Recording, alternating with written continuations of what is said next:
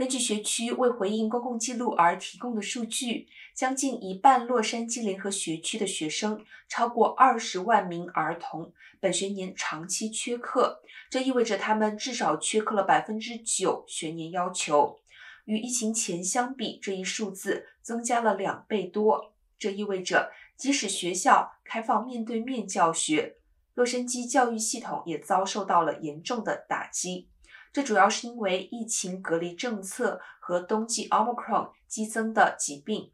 但高缺勤率也反映了更广泛的问题，包括交通不便、父母和看护人失去工作、许多家庭在疫情期间面临着经济动荡等。